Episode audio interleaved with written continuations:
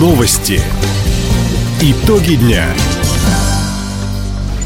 Итоги четверга подводит служба информации. У микрофона Дина Юкшапосхова. Здравствуйте. В этом выпуске. Главы районов и городов на практике отработали алгоритмы действий во время паводков и природных пожаров. На гранты «Агростартап» в этом году предусмотрено более 25 миллионов рублей. Краевой центр в четвертый раз станет хоккейной столицей России. Об этом и не только, более подробно. Комплексные командно-штабные учения завершились в районе имени Лазо. В них принимали участие представители МЧС России, главы районов, специалисты по гражданской обороне и предупреждению ЧС. Накануне были отработаны меры по снижению последствий весеннего половодья. Важность масштабных совместных тренировок в своем телеграм-канале отметил губернатор Михаил Дегтярев. Здесь самое главное нам глав районов и городов подготовить, потому что они отвечают на местах за защиту людей, за защиту имущества, инфраструктуры и обеспечить им полное методическое и материально-техническое сопровождение. Мы видим снижение ущерба экономики. Жертв у нас вообще нет последние три года. Это все следствие слаженной работы органов власти и координации.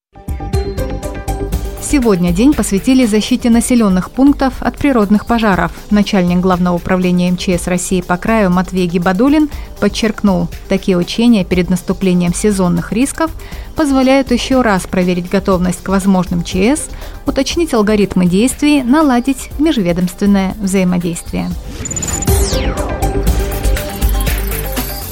Губернатор Михаил Дегтярев завтра работает в Бикинском районе.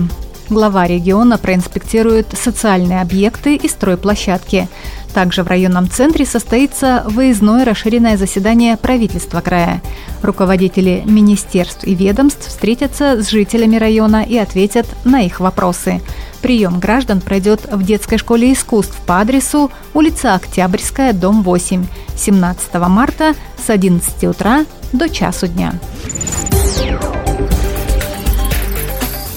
В этом году на ремонт и обновление объектов энергетики власти региона и дальневосточная генерирующая компания направят 8,5 миллиардов рублей.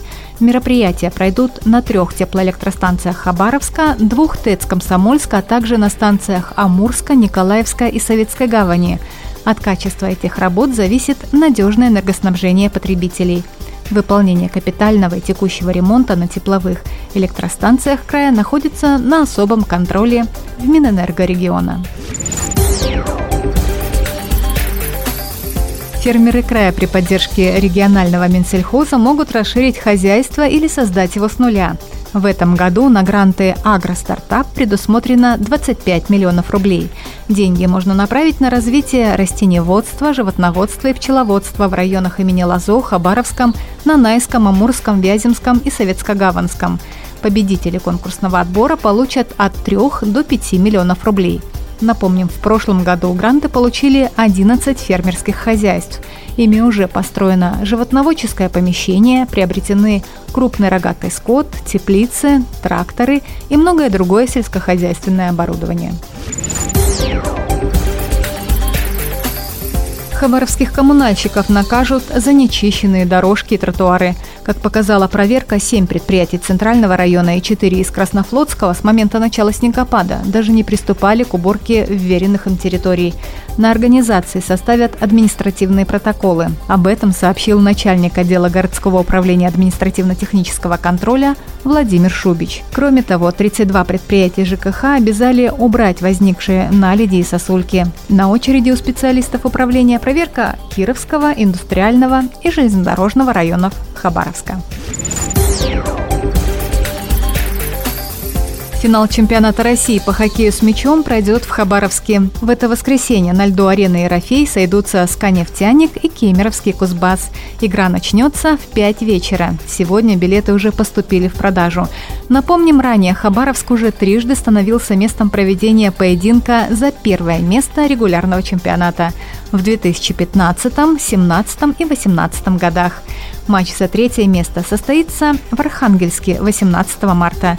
На бронзовые медали претендуют Московская «Динамо» и Архангельский «Водник».